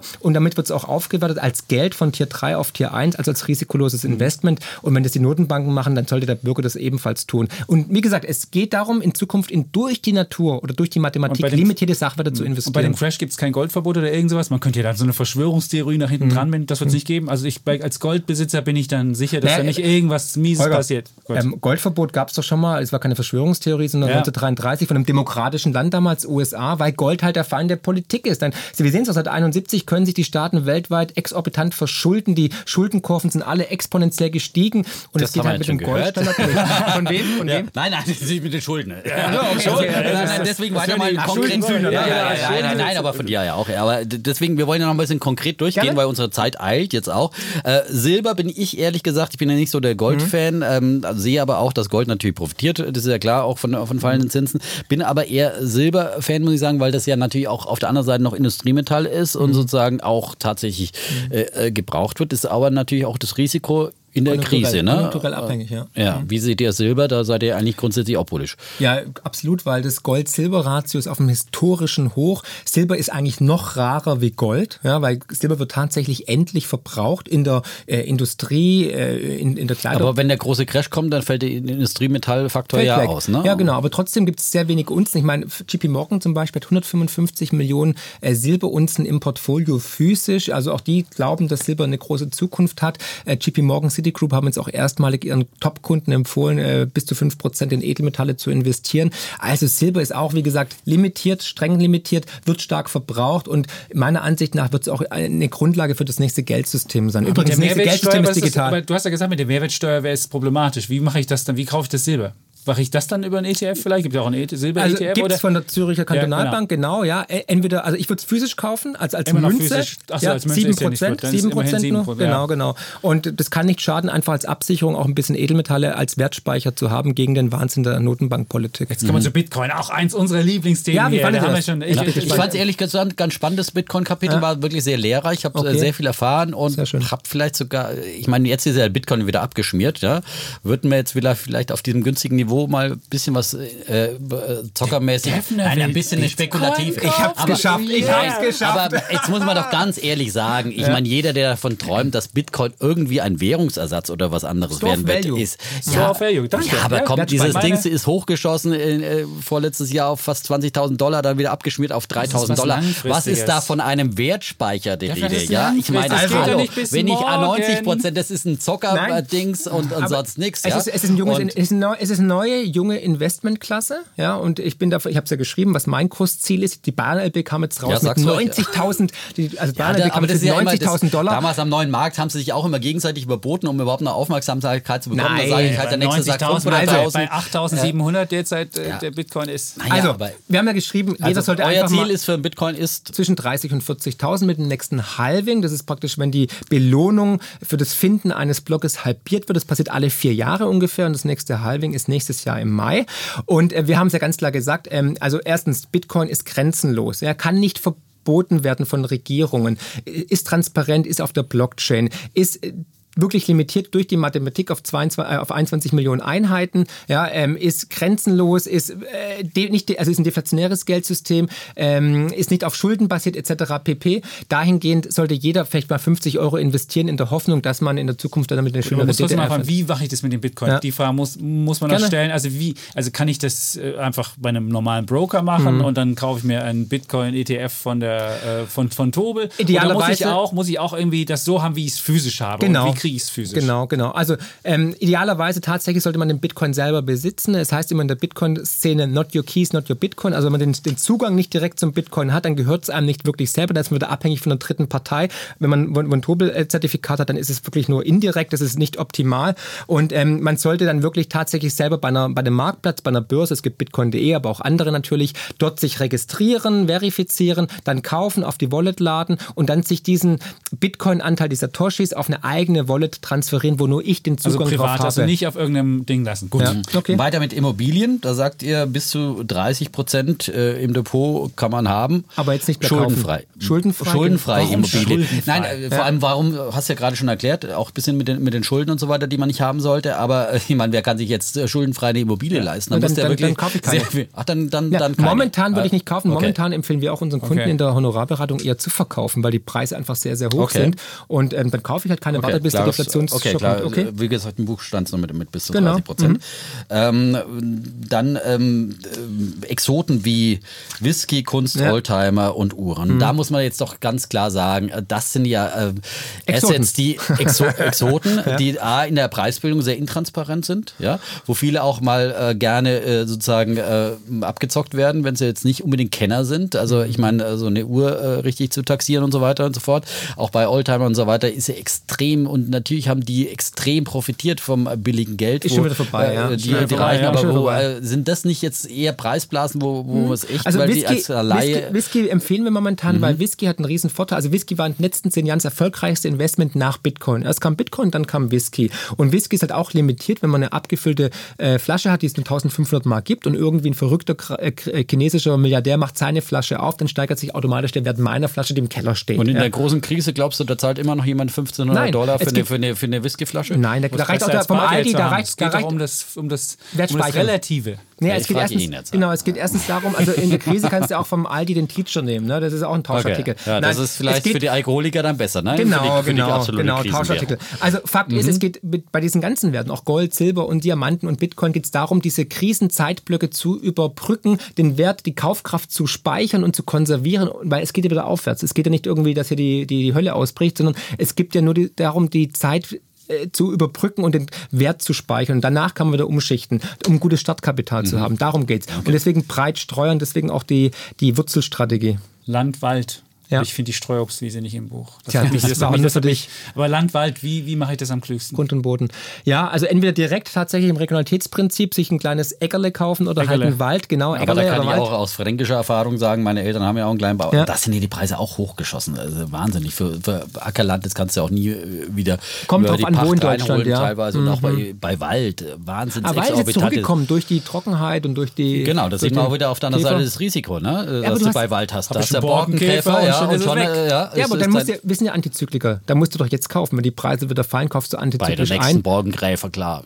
Ja, mein, nein, nächstes also, Buch. Die nächste Borkenkäferplage kommt bestimmt. Ja, die größte Borkenkäferplage aller Zeiten. Zeiten. Aber Fakt ist tatsächlich, ich meine, ähm, es sind auch wieder Zyklen natürlich, klar, aber du hast immer noch den Bodenwert. Du hast einen Bodenwert und du hast einen Holzwert. Und dass es auf Null fällt, ist bei Sachwerten ja, auf unmöglich. Null unmöglich. Auf Null. Es, es, es ist volatil, Aber klar. wenn du 90 Prozent verlierst oder keine Ahnung, halbierst, fährt ja, nicht dann, beim Wald 90 Prozent. Wenn, wenn du 5 äh, Prozent deines Vermögens in Wald investierst und es geht 90 Prozent mhm. runter, dann musst du nicht unter der Brücke schlafen. Dann hast du natürlich ein schlechtes Investment gemacht, aber so weit wird es nicht kommen. Kommen, garantiert nicht. Schlafen. Das ist doch gut. Das ja. ist gar nicht so das ist immer Heizholz. Aber auch da brauchst du natürlich ein großes Vermögen, um 5% nur in den Wald anzulegen, weil du kannst ja nicht irgendwie zwei Quadratmeter Was kostet ne? das? Also, also, mit welchem Geld muss man da kommen? Einfach mal, um mal so ein also Gefühl ein Hektar, ein Hektar fängt an zwischen, zwischen 5.000 und geht hoch bis 30.000. Ein Hektar sind 10.000 Quadratmeter. Also 5.000 Euro in, in Thüringen oder in Sachsen, so Nadelwald, ne? das geht und dann schon. stimmen die Thüringer ja. für dieses... Genau. okay. Gut, was hast du noch auf der Liste? Äh, dann haben wir noch die Diamanten, die ihr mhm. so sehr schätzt als, als Fluchtwährung auch. Und aber muss man da die Preise gefallen. Und muss man da jetzt zuletzt. aber nicht ein großer Kenner sein, dass man sich da nicht, nichts andrehen lässt? Das haben wir ja gezeigt, was man, auf was man achten sollte. GIA-Zertifikat, das ist praktisch der Diamanten-TÜV, ja, der ist absolut seriös. Das kann ich überall tagtäglich umwandeln, bei jedem Juwelier, an jeder Börse. Und da haben wir die Spezifikation ja reingeschrieben. Und ja, Diamanten haben dann auch noch höhere Wertdichte wie Edelmetalle, ja, mhm. sind noch besser transportierbar, sind portabel, wurden nie zwangsbesteuert. Also dahingehend auf jeden Fall zur Beimischung doch mhm. ganz Und interessant. Wie, wie würde jetzt so ein Gesamtportfolio ganz aktuell äh, aussehen, das ihr mhm. empfiehlt? Wenn ihr jetzt zum Beispiel sagt, jetzt Immobilien würde ich jetzt eher rauslassen. Ganz ja. aktuell zum jetzigen Zeitpunkt. Also 30 Prozent Edelmetalle, das ist also alles drüber über 30 Prozent ist ein Klumpenrisiko, deswegen maximal 30 Prozent. Aber da die Notenbanken jetzt wieder schon wieder Gas geben und Geld drucken, würden wir bis zu 30 Prozent in Edelmetalle gehen. Wir haben auch die Immobilien natürlich drin. Dann haben wir gesagt 15 Prozent in, in Aktien, 5 äh, Prozent in Bitcoin, 15 äh, Prozent in die Exoten, 10% äh, in Diamanten und so weiter. Und so haben wir die Empfehlung tatsächlich auch im Buch drinstehen. Kann jeder dann durchblättern und gucken, was kaufe ich, was behalte ich, wo, wo gehe ich d'accord. Und nochmal, auch wenn die große Krise nicht kommen sollte, also in Sachwerte zu investieren ist ja nicht grundsätzlich falsch, ganz im Gegenteil. Also ich glaube wirklich, es ist eine Win-Win-Situation, weil wenn die Krise nicht kommt, habe ich halt Sachwerte gekauft. Aber, aber da habe ich zu wenig umtauschen. Aktien, finde ich, ja. Also.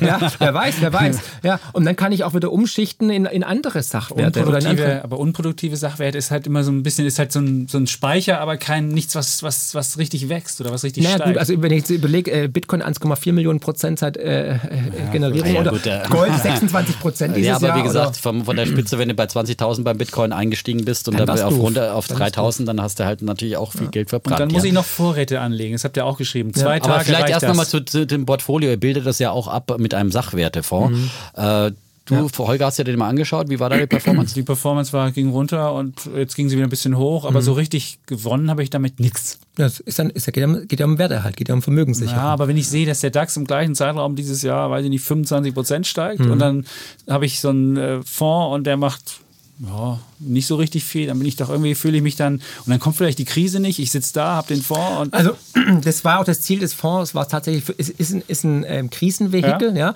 Und der seine große Zeit wird er erst haben, wenn die Krise kommt. Wir haben es jetzt gesehen letztes Jahr, da hat er den DAX outperformed, ja. auch äh, stark gestiegen, sogar antizyklisch gestiegen. Also genau für das, was wir ihn gebaut haben, da hat er funktioniert. Schon für die Deflation? Kann ich ja schon 2023 anfangen oder muss ich erst die Deflation enden lassen und dann steige ich ein in den Fonds? Nee, ich würde jetzt schon einsteigen, weil okay. es ja Gold drin ist, Silber drin ist, Bitcoin drin, ja. Also dahingehend muss jeder selbst entscheiden, natürlich, klar. Mhm. Gut, jetzt noch zwei Sachen zum Schluss. Vorräte. Zwei mhm. Tage. Äh, reicht das, reichen, reichen die Vorräte im Supermarkt und dann mhm. schreibt ihr auch, man musste vielleicht was sich da zurechtlegen. Wie viele Dosen Ravioli brauche ich?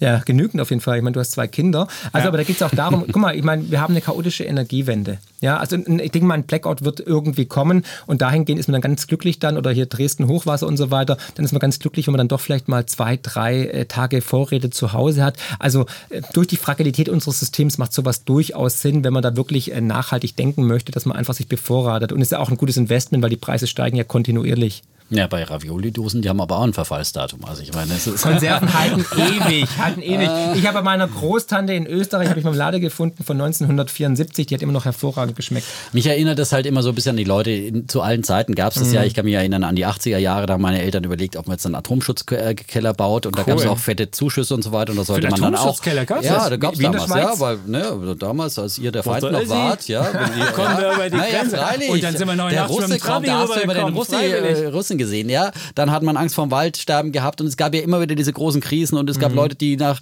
Kanada ausgewandert sind und irgendwie ver ver vergessen oder in Kanada sich irgendwie Grundstücke gekauft haben, kenne ich jemanden in meinem Bekanntenkreis äh, sozusagen, aber vergessen hat, seine Altersvorsorge hier auf die Reihe zu kriegen und plötzlich dann äh, jetzt alt geworden ist und hier ein Problem hatte, weil irgendwie äh, er zwar für den Krisenfall vorbereitet war, aber nicht äh, sozusagen für den, den Normalfall. Normalfall. Ist das mhm. nicht das große Risiko, wenn man sich nach solchen äh, äh, Worst-Case-Szenarien ausrichtet, sein Leben und vielleicht eben auch sein Portfolio, äh, dass man dann einfach sozusagen für einen unwahrscheinlichen Fall super vorbereitet ist, aber nicht für den wahrscheinlicheren Fall aus meiner Sicht jetzt zumindest, ähm, äh, dass, dass eben der große Knall, der alles auseinanderfliegt, äh, doch nicht kommt und dann, und dann äh, sozusagen. Ganz und gar nicht, ganz und gar nicht, weil ich habe ja Aktien, ich habe ja Edelmetalle, ich habe ja Immobilien, die sind ja alle gestiegen im Preis. Also ich bin auf der Gewinnerseite so oder so. Und nur weil es 100 Mal nicht zu dem großen Crash kam, ja, wir wissen alle, 100 Mal geht es gut und einmal geht es eben nicht gut, dann bin ich natürlich der König. Und unter den, unter den Blinden ist der Einäugige definitiv König. Und wie gesagt, der Crash wird kommen und da bin ich ganz glücklich und froh und kann auch ruhig schlafen, wenn ich auch einfach ein bisschen mein Vermögen gestreut habe. Wenn es weitergeht mit dem Pumpen von den Notenbanken, wenn das System am Leben bleibt, dann steigt weiterhin mein Hauspreis, es steigen äh, die Preise für meine Aktien und so weiter, dann partizipiere ich doch trotzdem. Ich habe den Fuß in der Türe. Aber Vorsorge ist besser wie Nachsorge. Das ist wie beim Krebs. Ja? Krebsvorsorge ist super, Krebsnachsorge ist ziemlich kacke, weil dann habe ich schon gehabt. Und deswegen kann ich nur daran appellieren, einfach um ruhig zu schlafen, um Vorsorge zu betreiben, ein bisschen streuendes Vermögen. Wenn der Crash nicht kommt, sind wir alle happy. Aber wenn er kommt, was ich ja befürchte, dann wird man trotzdem daran partizipieren und profitieren sogar. Und äh, umso, es läuft für uns als Gesellschaft sowieso glimpflicher ab, wenn mehrere Menschen vorbereitet sind. Und wir sehen ja jetzt schon überall die Indikatoren, die Parameter. Die Rezession kommt, wir haben überall Proteste, die Menschen gehen auf die Straßen gegen die Korruption, gegen die Politik etc. pp. Also es ist ein Wandel da und einfach aufs Gefühl hören, glaubt man dem, was hier jetzt gesprochen wurde oder nicht und dann entscheiden. Aber ich habe es im Buch aufgezeigt. In der Vergangenheit waren es immer 97 bis 99 Prozent der breiten Masse, die unvorbereitet in Krisen geschlittert sind. Staatsbankrotte, Währungsreformen. Und nur ein bis drei Prozent waren die Informierten, die Eingeweihten. Und jetzt haben wir erstmalig die Möglichkeit, durch diesen Podcast und durch das dazu Buch. zu gehören. Ja. Und durch das Buch. Ich meine, ja. wenn, ihr, wenn ihr Bestseller seid, dann ist Deutschland vorbereitet. Nur ich, die, ich fürchte so ein bisschen, dass es so ein bisschen Prepper-mäßig ist und dass man dann eher so das Kapitel liest, ich kaufe mir Ravioli, aber ich vergesse die Aktien zu kaufen. Ist das nicht eine Gefahr, dass es so, so, so, einen, so, so, so, so einen ganz düsteren Anschein bekommen und die Leute eher so in die Prepper-Szene ab, abrutschen und sich dann so, also, so ganz komische Verschwörungssachen Ach, ja, machen? Also nee, nee, nee, jetzt komm, also bitte. Das seid äh, ihr natürlich, nicht. Um Gottes Willen, nein, es geht ja darum, ich meine, hey, ähm, äh, essen, trinken müssen wir alle jeden Tag, ja, also sorry, ja. ähm, äh, ich kann auch ohne Gold leben. Und Voltaire hat mal gesagt, alle Menschen sind klug. Die einen vorher und die anderen nachher. Ja? Und ich meine, hey, die Vergangenheit zeigt es einfach, ich gehöre oh. ganz zu denen, Also die nach diesem Podcast ist man immer klüger, das ja. gilt für alle Folgen. Ja.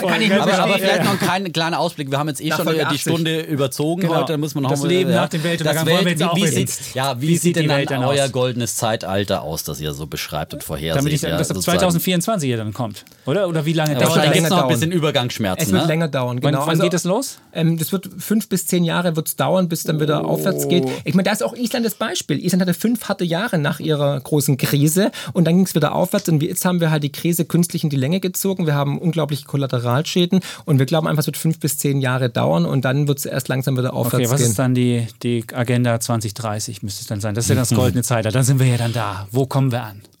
Wir werden definitiv ein komplett neues System erleben, dahingehend, wir werden ein neues Geldsystem haben, ein faireres, demokratischeres Geldsystem, ja, was auch wahrscheinlich gedeckt sein wird, unserer Ansicht nach, also mit, mit Edelmetallen, mit Rohstoffen.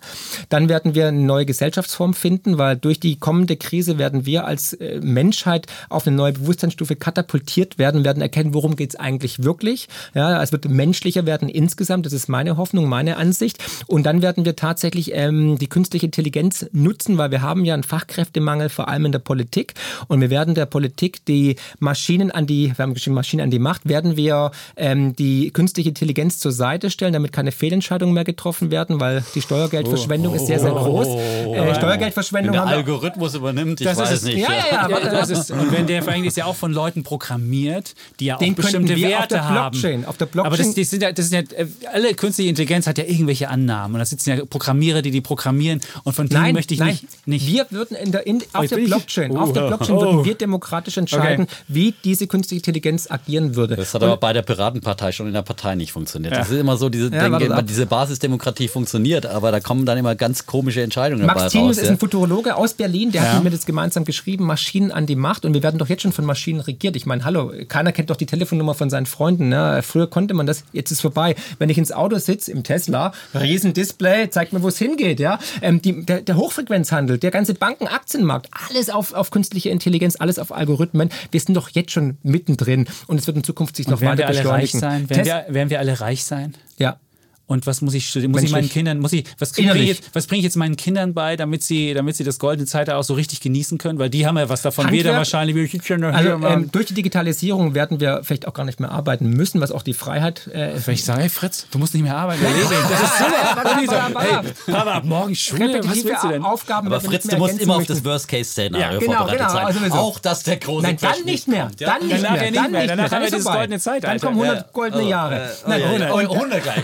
Ja, ja, ja. Warte warte ab. Und ähm, da bin ich Optimist. Ich bin Optimist, merkt ihr es? Ja, ja, Im Gegensatz zu euch. Der, der, Immer nur pessimistisch hier. Der hat ihn umgestellt. Handwerk, das Himmelreich Handwerk, auf Erden. Genau.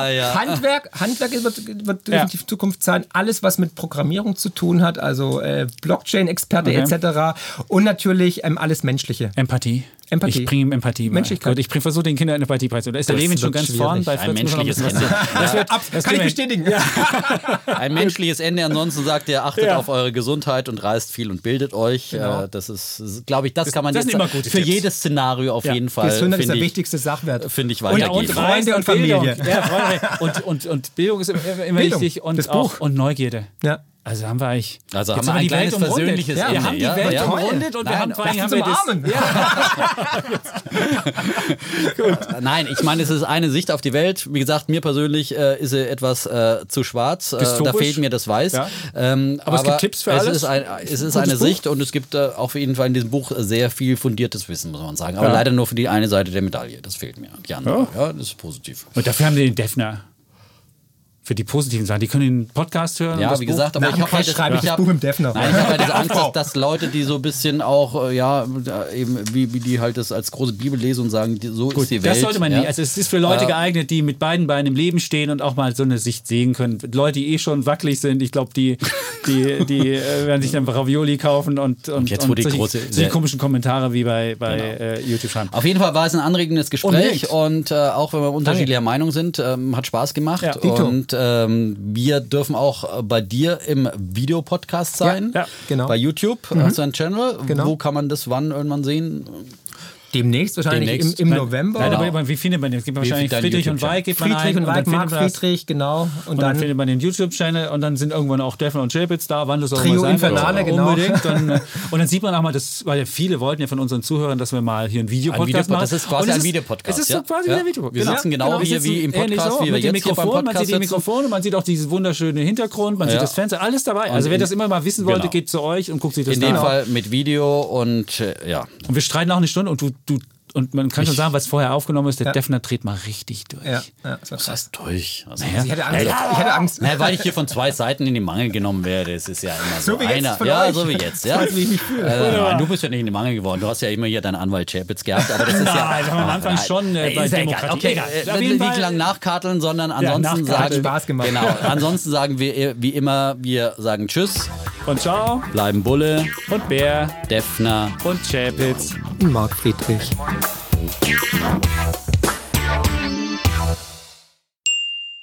Mehr Power für Ihr Trading mit dem neuen Turbo 24 von IG, der erste börsennotierte 24-Stunden-Turbo der Welt. Wählen Sie Ihren Hebel und begrenzen Sie Ihr Risiko. Ganz ohne Kommission auf den leistungsstarken Handelsplattformen und Apps. Traden Sie Turbo 24 bei IG, einem Weltmarktführer im Online-Trading. Erfahren Sie mehr auf IG.com. Turbo-Zertifikate sind komplexe Finanzinstrumente und gehen mit dem hohen Risiko einher, schnell Geld zu verlieren. Verluste können extrem schnell eintreten.